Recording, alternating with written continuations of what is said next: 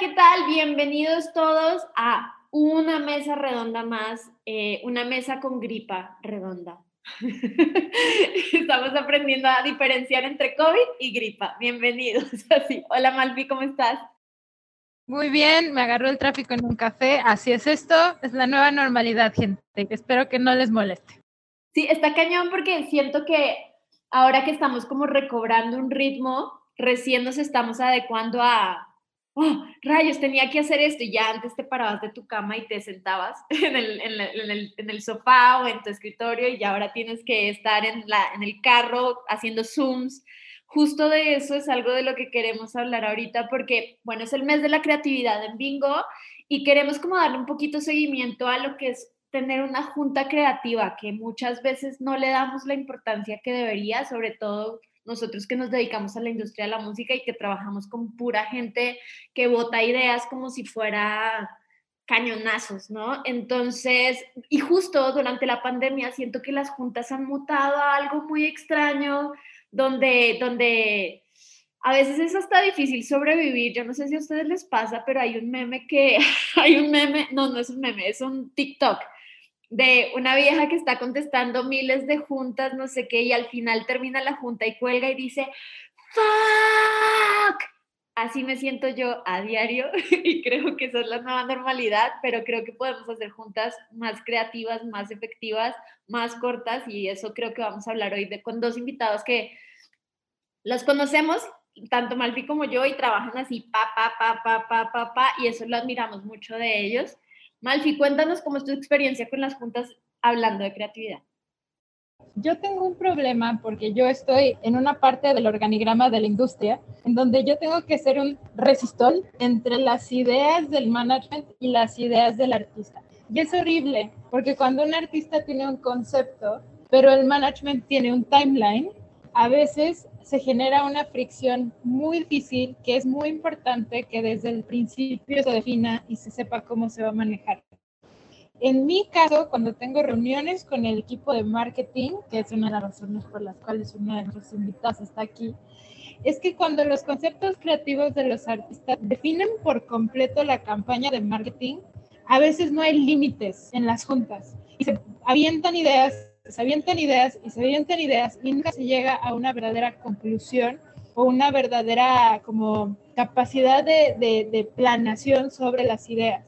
Pero después pasa lo completamente opuesto, donde se es completamente racional, completamente copia, o sea, se copia lo que los demás están haciendo y de pronto es, ¿por qué a mí no me resultó? Sí. Aquí vamos a platicar de cómo podríamos tener juntas creativas obviamente como parte del proyecto, pero de la forma más práctica y, y, productiva posible. Sí, práctico y productivo. Yo creo que esos dos son temas claves. A mí, en mi caso, como personal manager, sí es complicado tratar de justo eso que dices, de bajar las ideas que tiran los artistas. Y algo que yo he aprendido a hacer, sobre todo con los enjambres que son muy dispersos al momento de ser creativos, es guiar las juntas, como tener tópicos donde les digo con anticipación, bueno, esta junta se va a tratar única y exclusivamente de esto y bajamos conclusiones para poder llevar acciones inmediatamente. Y justo sí creo que estamos cuatro polos aquí bien interesantes porque está la parte de la disquera con Sorry, que ahorita le voy a, voy a, voy a decir su biografía, y tenemos también la parte, la parte como de project manager, label, de Daniela, que, que, es otro gran, gran elemento, eh, y Malfi en la parte de relaciones públicas y yo en la parte como de mediación de artista, por así decirlo, de seguimiento de las tareas que se sacan de una junta de creatividad con un artista. Entonces, hoy tenemos dos invitados muy especiales, voy a leer sus biografías rápidamente. Daniela Filippi, Lead Project Manager de Altiplano desde desde 1900, iba a decir, desde marzo del 2018, trabajando con proyectos musicales como Caloncho, La Vacación, El Arturo, siempre me confundo pronunciando esto, Camada Bafaca. ya me corregirás, Dani, perdóname. Entre otros, también es fundadora de Valiente Pedal Boards desde enero del 2016 a la actualidad. Y al señor José Luis Serrano Rodríguez, alias Sorry, dígale Sorry, socio fundador del Grupo Anónimo con más de 15 años de experiencia en la industria de la música. Actualmente se desempeña como director de marketing del Grupo Anónimo y representante de proyectos musicales como Siddhartha, Sabino, Porter, Kaya Lana, Celeste y muchos más. Bienvenidos. Hola. ¿Qué, cómo, ¿Cómo vieron ese intro? Yo creo que ustedes sufren bastante con esto. Sí, sobre todo yo, porque no, no, ya, no sé si es lo suficientemente reducida o resumida. plano creo que... La complejidad. Sí, solamente hay tres personas en este universo que entienden exactamente lo que significa grupo anónimo y uno de ellos es, es, es Abraham López, es el otro. Yo, Abraham y Chelly somos los únicos que entendemos qué significaba este tema de grupo anónimo. En mi escuela era la que trabajaba, la que terminaba el trabajo, sorry. Grupo anónimo es la que entregaba el trabajo final. Ajá, sí, sí. Ok, ok. Pero sí, creo que justo lo que decía Malfi, somos un equipo y si pudiéramos juntar un Dream Team de cómo podríamos explotar la creatividad de un artista para hacer crecer su proyecto. Creo que estamos aquí los cuatro. Eso me da mucha alegría. Y justo, Mal, si quieres empezar con las preguntas. Sí, fíjense que yo, yo tengo una, una pregunta para ambos. Es que, por ejemplo, un artista tiene que estar en la junta de project management o al artista ya se le muestra la propuesta o el artista tiene que pedir la reunión de project management. En este caso, quizás para la planeación del timeline o para la presentación de un ¿De un álbum o de un arte, dijiste? Creo que principalmente no, los artistas no tienen que estar ahí, pero es que también depende de a qué artista nos referimos, porque o sea, cada artista tiene como talentos diferentes, eh, intereses diferentes y está en etapas distintas. O sea, en altiplano sí, a ver, llevamos en el management a los artistas que, mencionaron hace rato, pero, eh, o sea, pasan varios meses que tenemos entre 15 y 30 artistas en el servicio de marketing, que es como un servicio que está abierto para artistas externos, que están empezando, que ya están posicionados absolutamente de todo tipo.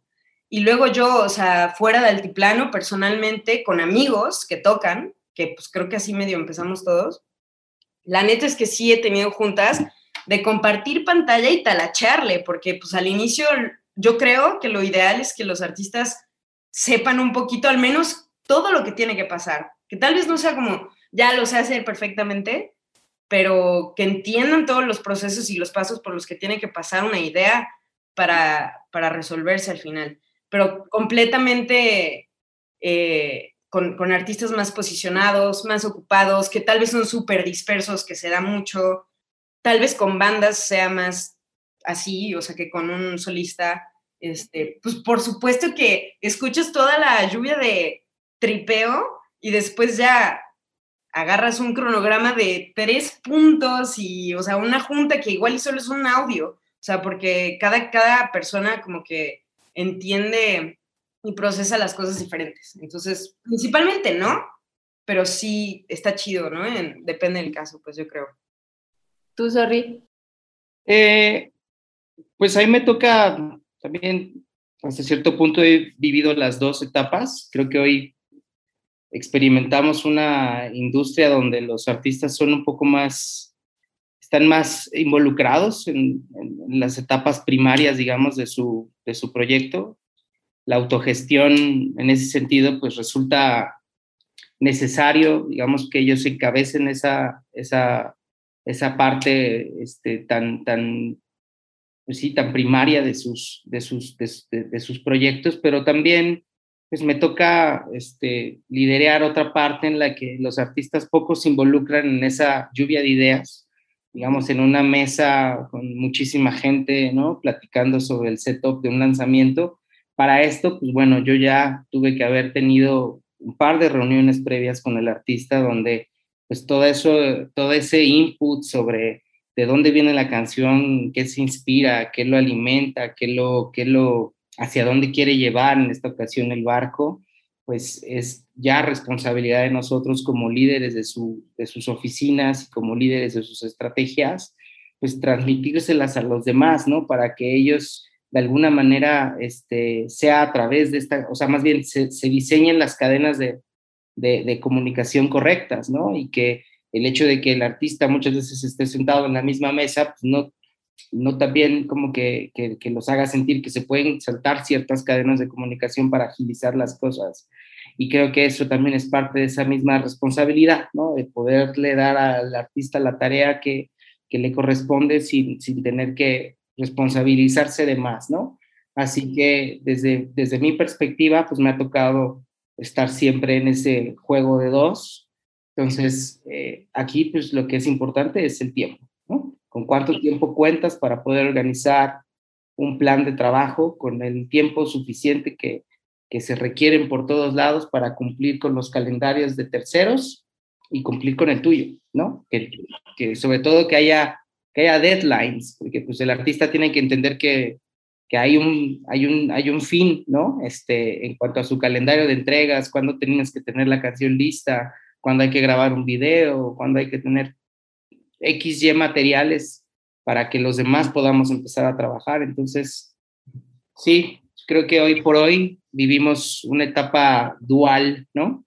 Claro, sí, no, y a mí me ha pasado justo cuando estoy en juntas y voy con el artista, pero ya el equipo de marketing sabía más o menos las bases de lo que se iba a hablar y se está sumando mucha más gente a la mesa, como que el artista se cohibe un poco y termina de alguna forma cediendo a cosas que no estaba tan dispuesto a hacer en una junta previa, había dicho yo no quiero hacer esto y termina diciendo que sí, nada más porque la disquera le dijo. Entonces sí, sí estoy de acuerdo, sí estoy de acuerdo en lo que dices, es, es para eso, para eso estás contratando un equipo que lleve la comunicación de este tipo de cosas. En caso de que no lo estés haciendo, obviamente sí es basiquísimo que sí estés presente y tengas tú la batuta y guía de, lo que quieres hacer con tu proyecto creativamente, publicitariamente o como lo quieras llevar. De acuerdísimo, de acuerdísimo. Creo que también algo muy importante que se ha tocado en el mes, en este mes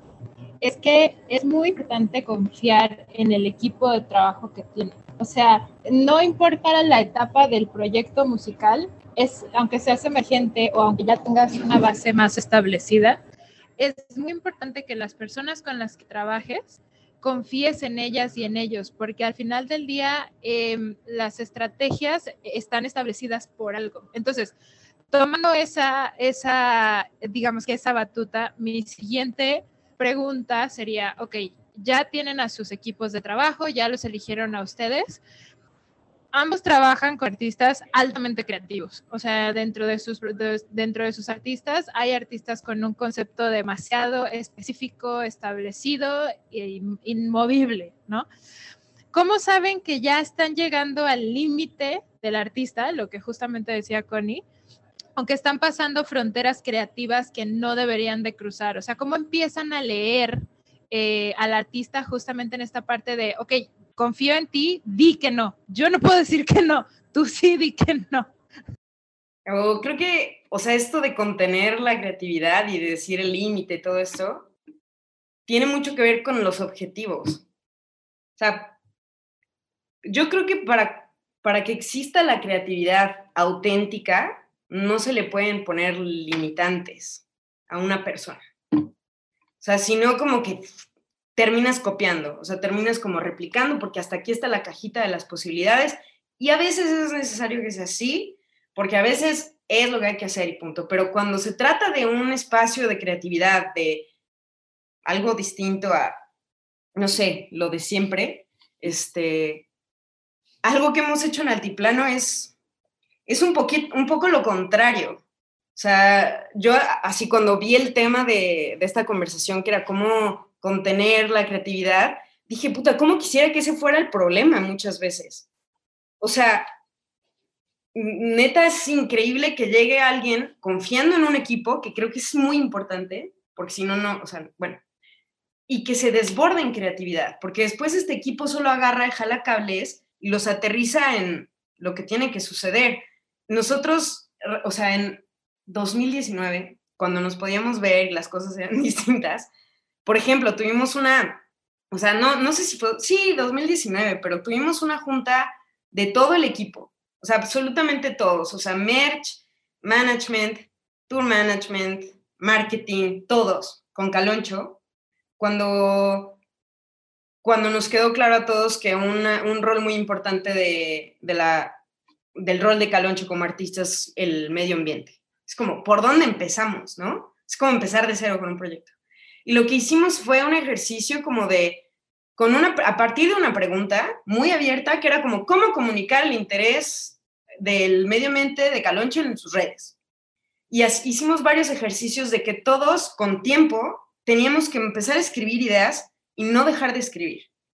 Y absolutamente todas las ideas las anotamos. Fueron más de 100 ideas. Oh, wow. Y que queríamos, queríamos debrayar y queríamos salirnos, queríamos pasar el límite. O sea, entre las, entre las ideas estaba, por ejemplo, vivir en un árbol. O sea, ¿cómo le haces para comunicar que, que, o sea, la importancia de mitigar la huella de carbono? O sea, algo así era como, no, pues, creo que fui yo la que dijo, deja de hacer música. O sea, ¿cómo le haces? O sea, estábamos hablando desde literal, mitigar la huella de carbono, hacer un manual de tour sostenible y varias cosas de alianzas con, con agentes de cambio, etcétera, que ya han sucedido, que bajamos claramente una lista de cosas reales a, dude, obviamente no vas a vivir en un árbol y tampoco vas a llegar en bici a todos tus ensayos, porque por ahí estaban esas. Pero, por ejemplo, había esta de no, no hagas música. Y apenas anunció este mismo mes Coldplay que van a dejar de hacer giras hasta que tengan una forma más viable de hacerlo. O sea, van a dejar de hacer música hasta que sea sostenible. O sea, como que ese, tipo de ideas, según yo, si se bajan estratégicamente, bienvenidas. O sea, yo prefiero que sobren y que simplemente sea un equipo que sepa canalizarlas. O sea, muchas veces prefiero eso a alguien como sin ideas diciendo, voy a hacer un TikTok haciendo esto. O sea, como eso es lo más deprimente desde mi perspectiva, la neta. Claro. Eso sí me desvío muchísimo, pero, pero ajá, o sea, eso es, ajá. Ajá, justo. eso. Tú, sorry. Bueno, en nuestro caso, creo que, más bien en mi caso en lo particular, después de también tantos años de estarlo haciendo para equipos locales o equipos internacionales, creo que el, principal limitante para, justamente no imprimir más tiempo del que se requiere para cualquier setup pues, es tener claro cuáles son los recursos con los que cuentas, ¿no? Los recursos es el primer, es la primer limitante para saber hasta dónde vas a llevar una idea o definitivamente si la vas a dejar en el ABC, ¿no? Eh, todas las ideas en ese sentido son valiosas, ¿no? Todas las ideas, por más creativas que puedan llegar a ser, requieren de un ABC que de menos necesita ser cumplido, ¿no? Necesita ser llevado a cabo. Este, hoy la, estructura de la industria, de alguna manera, pues, nos, obliga a tener que estar organizando eh, planes o acciones, o incluso nosotros nos ponemos una meta muy, este, eh, no sé, hasta cierto punto agresiva, ¿no? Hasta para el equipo, para uno mentalmente hablando, o sea, tener canciones cada dos meses de un mismo artista, o digo, en el caso de, en el caso de que se cumpla ¿no? este, puntualmente un calendario ¿no? este, eh, sugerido de lanzamientos. Eh, pero si no es así, tampoco importa. Al final, hoy estamos obligados a tener que eh, diseñar chorro de ideas para cada canción. Lo que hace 20 años era diseñar ideas para el lanzamiento de un álbum. Entonces, hoy pues estamos como enfrentándonos a, a, a quizá el desborde de la creatividad en ese sentido, hasta llegar a estas ideas que menciona de repente Dani, ¿no? Que no sabes exactamente cuántas de ellas vas a poder aterrizar, ¿no? O son verdaderamente eh, útiles, ¿no? Yo creo que lo importante es saber hacer una pausa, lo importante es saber exactamente, eh, eh, con, saber contar los recursos con los que, con los que, con los que tienes, este, y poder a partir de ahí definir, ¿no? Este, y no necesitan quizás ser ideas este, que, que, necesariamente hagan en la gente que blow minds, ¿no? Yo creo que aquí hay dos tipos de estrategia, la estrategia de comunicación y la estrategia de acción, ¿no? Entonces, exactamente qué es lo que quieres hacer una con otra. O sea, me refiero, cada idea, ojalá, o cada lanzamiento, ojalá fuese acompañado de las dos, ¿no? Sin embargo, pues, a veces es hoy día más valioso poder hacer estrategias de acción que realmente conviertan en algo a simplemente comunicar, este, pues, no sé, cualquier, cualquier planteamiento, cualquier planteamiento artístico en ese sentido, ¿no? O sea, em, una campaña de vallas, una campaña de acción, de pósters, una campaña out of home, una campaña de comunicación que solo masifica un mensaje, pero una campaña dirigida a plataformas, que convierta a usuarios, que convierta a seguidores, que convierta a followers, que convierta a suscriptores. Son campañas de acción que eventualmente te van a repercutir en, en dinero, ¿no? Y creo que eso también es hoy día muy valioso. Este, creo que yo en lo particular ya no le, o sea, no es que no le dedique tiempo, más bien soy muy concreto en esa parte ya de las reuniones porque definitivamente me puedo perder en el de y puedo salir sin tener certeza sobre a qué le dedicamos estas cinco horas de trabajo, ¿no? Claro, sí, creo que eso sí es muy, muy importante y ahorita ya estaba notando justo que establece, en nuestras conclusiones establecer tu estrategia de comunicación y de acción, que eso es súper importante, porque luego no...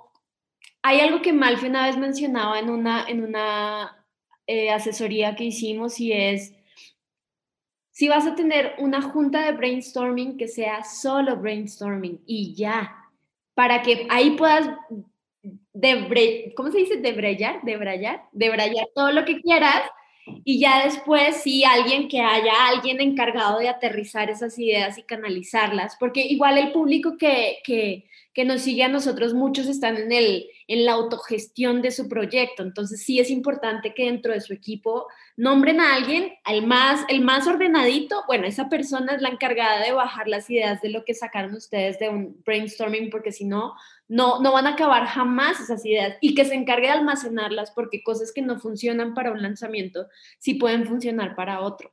Eso también es acumular, no tirar a la basura todo ese tiempo que gastan en soltar ideas, sino ordenarlas en algún lado para que después puedan volver a ellas y, usarlas para otras cosas, porque pues hay que ser recursivos, justamente. algunos de nosotros como de formación como mercadólogos, este, incluso aplicar los famosos FODAS y hacer todo un análisis de fortalezas, debilidades de cada proyecto es súper importante, ¿sabes? Porque me parece que, que, tener claro exactamente cuáles son las oportunidades, pero a qué, a qué te enfrentaste en el pasado y qué definitivamente ya no está, o sea, las, las fortalezas que tuviste el proyecto, o sea, que tuvo el proyecto en algún punto no tienen por qué acompañarlo a lo largo de la vida del mismo, ¿no? Si este muta constantemente en su mensaje, ¿no? O sea, la intención es tratar de ser lo suficientemente dóciles para, para cambiar conforme, conforme maduras y, capturar claramente nuevos escuchas que tienen otras necesidades muy distintas a los escuchas que ya tienes hoy detrás de tu proyecto respaldándolo, ¿no? Definitivo. Oye, tengo una pregunta y es un poco, es un poco, es un poco tonta, pero la tengo que hacer. Juntas creativas por Zoom, ¿se quedan o se van? A ver, Dani. ¿Yo? Súper se quedan. ¿Neta? claro, por supuesto. Cada vez que se puedan hacer presenciales, sobre todo si el objetivo de esa junta creativa es muy importante, o sea, ni siquiera hay que tenerla si, va, si solo se puede hacer por Zoom. O sea, me espero dos meses a que regreses de gira, o manager o artista, o quien sea, que sea presencial. Es, o sea, en nuestras juntas presenciales jugábamos con plastilina, literal. O sea, es, es como, es otro mundo, es otro mundo pero los tres podrán empatizar conmigo que la cantidad de trabajo lo demanda que cada tres minutos de repente se necesita una junta creativa y no puedes estar gestionando algo presencial. Este, y que hay formas de que esté chido, pues, o sea, de que en virtual tal vez sean más cortas, sí se limite mucho más la, la creatividad, etcétera, pero, o sea, yo no conozco a los rumberos, hemos trabajado junto con Malfi con ellos durante muchísimo tiempo. Y por, por cómo son, prácticamente todas nuestras juntas son creativas y han, o sea, e, es un fenómeno maravilloso esos, esos güeyes porque es como, güey, no mames, haz un infomercial para recordar de una forma diferente. Al otro día hicieron un infomercial, o sea, esos güeyes solo van y lo hacen. Y todo eso, o sea, toda nuestra relación prácticamente en equipo con ellos ha sucedido en digital. Y los resultados han estado súper chidos. Entonces, por supuesto que es una gran herramienta lo digital, totalmente. De acuerdo. ¿Tú, Sorry? Pues creo que no hay de otra de momento, ¿no? Este, creo que, creo que en realidad este, el desagrado sobre el formato pues viene del tiempo que uno le imprime a este tipo de, actividades por sobre si son útiles o no. Yo creo que, este, sobre todo creo que uno habrá que aprender a dosificarlas, ¿no? Este, al principio de la pandemia, pues bueno, creo que todos estábamos, o sea, literalmente desbocados, ¿no? Y era lo único que hacíamos todo el día. Y cuando ya tenías tiempo, un poquito de tiempo libre para empezar a operar todo esto que hablaste a lo largo del día entre conexión y conexión, llamada y llamada, pues ya no te daba la cabeza para empezar a implementar nada, ni siquiera para poder poner un correo en orden. Así que yo creo que de lo que se trata es de qué tanto las aprovechamos, qué tanto las dosificamos. Yo, por ejemplo, desde hace, yo creo que unos tres o cuatro meses, desde que empezó el año en realidad, no hago más de tres eh, Zooms al día. No hay forma de que a mí me conecten a más.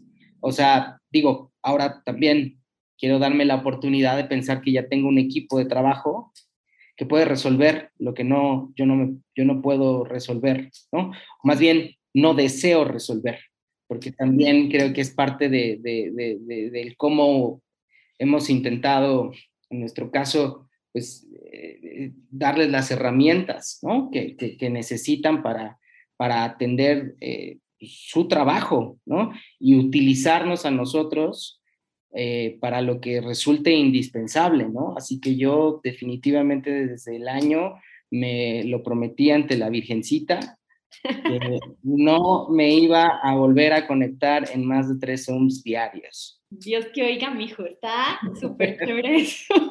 Tú, Malfi, tengo curiosidad, ¿tú? Es que yo estoy del lado de sorry, o sea, yo solo agendo mis juntas en lunes y jueves y martes, miércoles y viernes no hago Zooms. O sea, obviamente hay unos que no puedo no cambiar o algunas cosas que tengo eh, preagendadas que son inmovibles, pero sí, o sea, yo soy más de la idea de que hay, dependiendo del equipo, las juntas físicas sí ayudan mucho, pero hay que ser prácticos de vez en cuando también. ¿no? Entonces, creo que algo que aprendimos mucho en la pandemia es que también nosotros somos dueños de nuestro tiempo ¿no? Entonces, si realmente podemos resolver, resolver algo en un mail, resolvámoslo en un mail.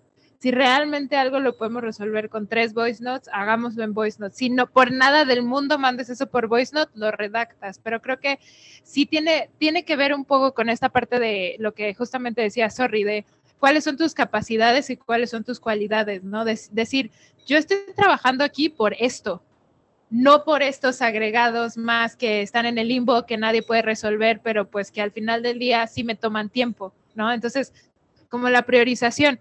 Y un poquito retomando lo que ambos dijeron en, la charla, es que no solamente es muy importante tener el objetivo de la reunión y el objetivo de la campaña y el objetivo del artista, sino también se debe de tener muy claro cuáles son los límites propios y los alcanzables propios, porque nos pasa mucho a, Connie y a mí que cuando estamos dando una asesoría a una banda que probablemente ya lleve ciertos años, se sienten todólogos. Y el problema es que ellos van a resolverse la vida sin, sin, pedir ayuda, sin salir de lo que ellos o ellas creen que se debe de hacer y sin objetivos claros, ¿no? Entonces, ellos creen que tocar y tocar y tocar y tocar y, y salir en un venue y luego en otro y otro y que los invite a un festival online y luego otro es, es, es todo lo que necesitan en realidad creo que, creo que las, las juntas presenciales ayudan mucho a leer a las otras personas. Y es muy importante que podamos hacer un equipo en el que confiemos, pero porque sabemos cómo son, ¿no? Y creo que la pantalla eso nos lo impide. Y regresando un poco a lo que estaba diciendo hace rato, si vas a hacer un equipo de trabajo en el que tienes que confiar, prende la cámara, este, no solamente se hablen por teléfono, yo sé la pandemia ya está acabándose, ¿ah? pero, pero sí, vamos a seguir teniendo estas reuniones, pero sí, o sea, juntas de trabajo con cámara prendida sí son importantes. sí, lo, que, lo, que, sí es un hecho es que, es que o sea, en, en, otra, en otra realidad, o sea, nunca habíamos podido tener tres juntas el mismo día, ¿no? O sea, y, considerando lo que te implicaba desplazarte y acomodarte, o sea, tres juntas en un día es lo único que hiciste, ¿no? Y ahora, pues bueno, puedes como medio balancearlo con otras cosas. Digo, es, es, son los beneficios y también los, o sea, el hecho de estar en un Zoom con cámara prendida, pues no me, o sea, no te permite hacer otra cosa, ¿no? Te, te, te obliga a tener que estar frente a la computadora eh, durante una hora o durante el tiempo que esto este, lo solicite. También yo creo que eso es parte del truco, ¿no? Saber cómo ponerle límites a ese tipo de reuniones. Una hora me parece más que suficiente a veces para este tipo de conexiones, ¿no? Ahorita que lo mencionas, Sorry, uno de mis colegas no compró Zoom Pro porque tiene límite de 45 minutos siempre. Entonces, todas sus reuniones tienen que durar menos de 45 minutos. Entonces, ya ahí ya es como, bueno, hasta timer tiene de cuándo se va a acabar y todo eso. Y de cierta forma está chido porque también estás poniendo límites en el tiempo de las personas involucradas en el proyecto. Además, yo siento que eso no es tanto limitar la creatividad, porque fíjate que hay un principio que dice que si tú le pones un límite de tiempo, independientemente de lo creativo o no que estés en el momento, vas a hacer la chamba que vienes a hacer.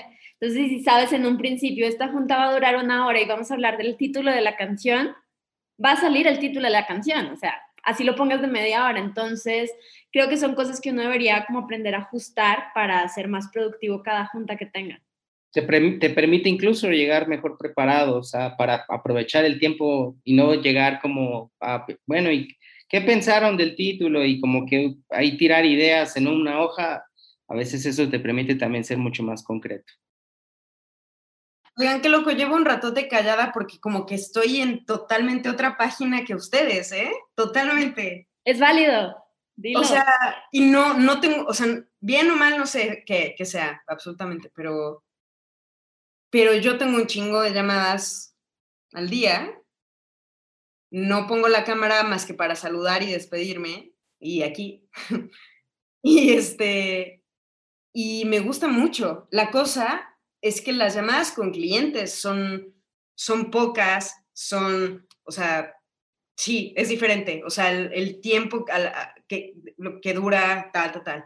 Pero yo puedo pasar horas en una llamada con Dexter o con Abraham mientras está haciéndose de desayunar, este, como de coworking, que me fascinan. O sea, sobre todo las llamadas internas, todo el tiempo echamos links, todo el tiempo estamos platicando y trabajando y, y es como estar con él enfrente. Pero yo en mi pantalla y en, en la suya, trabajando, talachando, te comparto pantalla un segundo, o sea, todo el tiempo estamos así.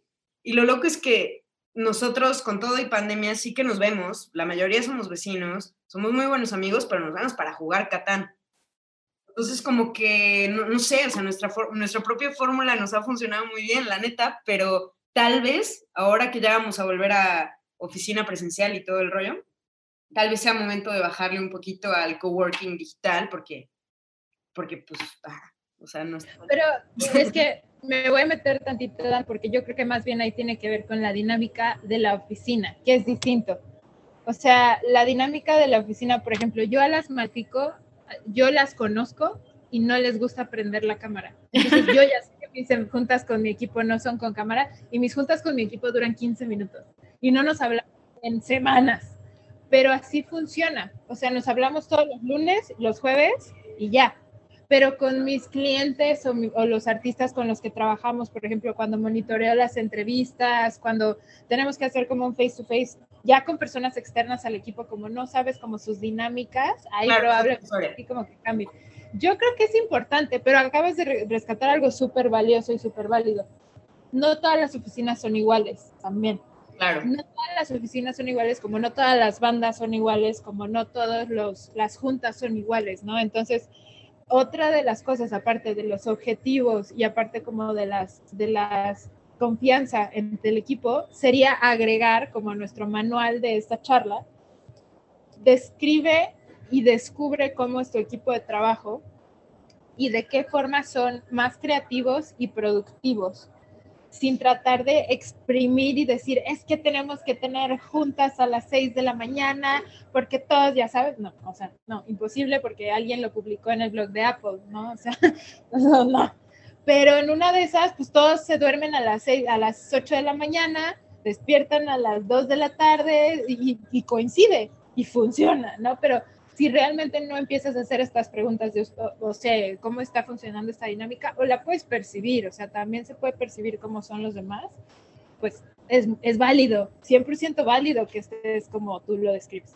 Sí, sí, fíjate que hace, la semana pasada tuvimos un, un podcast con Villor de Porter y justo nos decía que todas las, las, juntas creativas que tienen ellos como banda, a huevo, a fuerza, tienen que ser presenciales porque es como la mejor dinámica que han encontrado ellos para, para elaborar juntos, ¿no? Entonces, sí creo que va mucho de cómo, cómo se ajusta. Por ejemplo, yo con Enjambre es muy complicado vía Zoom, o sea, muy, muy complicado, porque ellos tienen un spam attention muy cortito donde si no tienen la cámara prendida yo estoy viendo como profesora que estén prestando atención, sé que están haciendo otras cosas y ya no, ya se perdieron la junta. Entonces sí creo que varía mucho. Yo soy fan de que se acabe, o sea, de que que llegue un híbrido donde puedas darle seguimiento a través de Zoom, más todas las juntas full creativas de vamos a sentarnos a crear un nuevo lanzamiento. Yo sí soy fan de que sea presencial, la neta. Sí, totalmente. La neta, la neta sí. Y creo que ya estamos por cerrar. Malfi, ¿tenías otra pregunta? Sí, pero creo que me la resolvieron. Check. Entonces, un poco para concluir, eh, les quiero contar una dinámica que hacemos siempre al final y es que cada uno da un consejo o recomendación o un libro o una película, lo que tú quieras, de cómo poder hacer juntas creativas como más productivas, por así decirlo, ¿no?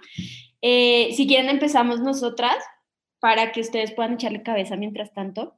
Yo, existe una herramienta que usamos mucho en este Malfico que se, bueno, yo uso mucho para el control de las juntas en Malfico, que es Notion, que es una app eh, que usamos mucho Connie y yo para muchas cosas, pero para, para mis juntas es lo más práctico porque yo puedo estar teniendo el Zoom en un lado y abro Notion y sale el, el file del cliente y ahí está todo. Y tal cual se desborda, no pasa nada. Y yo voy a abusar un poco de nuestras recomendaciones y voy a poner una regla.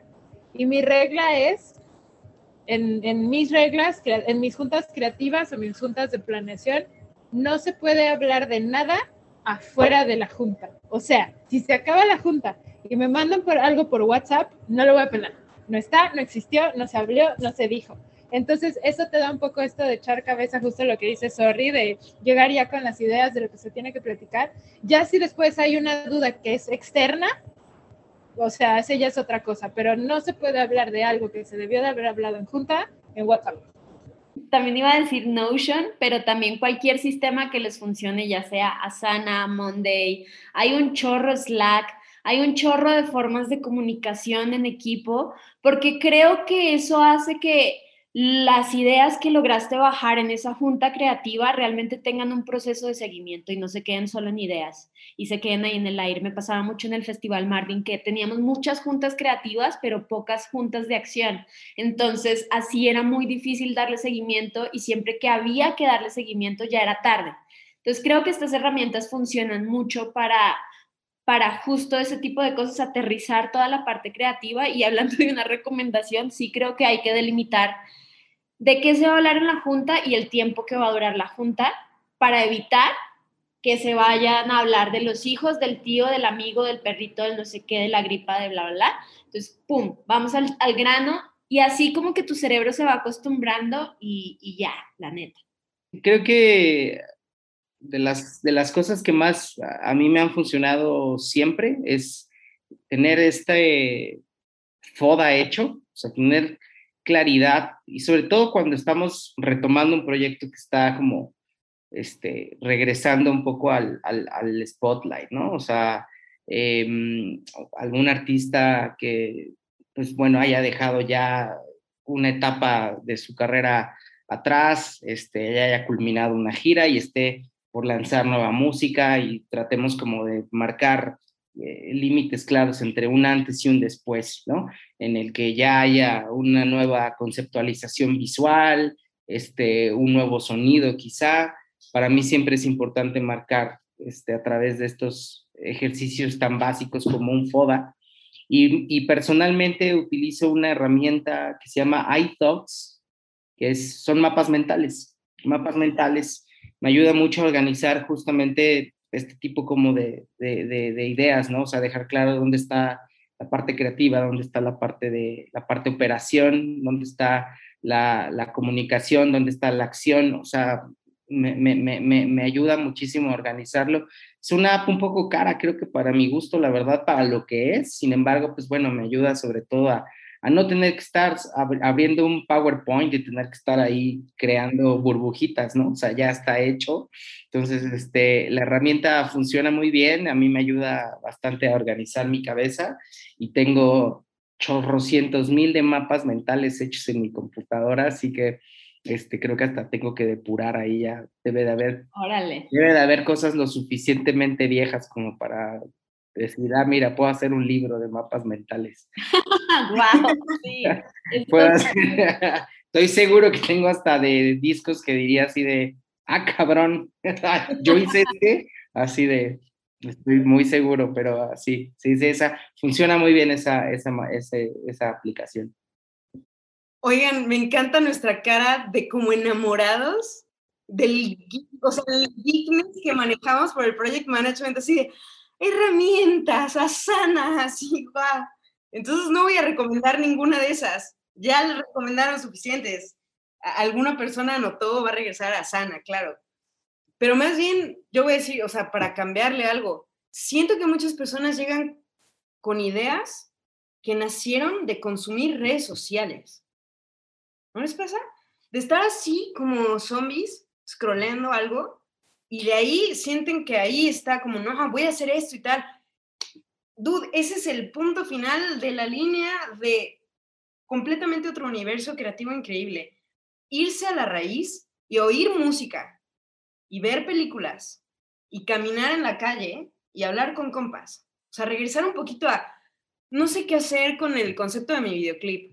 Voy a espiar a tal artista, o sea, como de, güey, escucha el Dark Side of the Moon, algo, güey. O sea, vete a la raíz de la creación, ¿no? Este, yo más bien recomendaría eso y las herramientas que mis colegas acaban de recomendar también. Y darse tiempo, la verdad es que salir a caminar y demás, dejar de estar aquí metido en la computadora también es importante, ¿no? O sea, aparte del el objetivo de tomar solo tres llamadas al día es porque además de que necesito tiempo para hacerme comer y para atender a mi hija y atender mil cosas, es para salir a caminar y darme la oportunidad ahí de despejarme un poco y de hablar de otras cosas, porque a veces en este negocio de lo único que hablamos es de esto. Y la verdad es que es muy sano cortar y hablar de otra cosa completamente distinta, este, de algún interés particular, de algún libro, de alguna película, porque definitivamente, este, pues sí, a veces tu círculo social se limita a colegas y no puedes nada más estar hablando de esto. No, o sea, porque te agotas, te agotas y se te agotan las ideas y a veces ya no sabes ni qué estás, o sea, estás dando los mismos consejos, estás dando las mismas recomendaciones, estás haciendo los mismos planes y si algo a mí me encabronaba de haber trabajado por años en compañías discográficas era de que terminaba recibiendo los mismos planes de marketing siempre y pues eso es agotador. Es agotador leer que una banda de rock tiene el mismo plan de marketing que una banda de pop o un proyecto pop, un solista, esto y es como de, ya no sientes la diferencia, pero porque te vuelves una persona operativa y no una persona creativa y ahí está la diferencia. Por eso es importante darte esos tiempos y como autogestores, los artistas en etapas primarias de su proyecto pues, tienen que dar la oportunidad, como dice Dani, de regresar a lo básico, escuchar música, de juntarse con sus amigos, de ver una película, de fumar un porro, de despejarte y de tratar de, de, de, de volarte la cabeza pensando cómo voy a dar el siguiente big step, ¿no? Creo que es overthinking, no, es, no, no, no funciona nunca Sí, simplificación. Creo que esa es una, creo que lo cerraste perfecto, esta mesa redonda. Sí, estuvo bien chido. Malfi, ¿tienes algo más que decir para ya cerrar? Increíble. No pudimos, no, no pudimos haber pedido a dos mejores invitados para esta charla.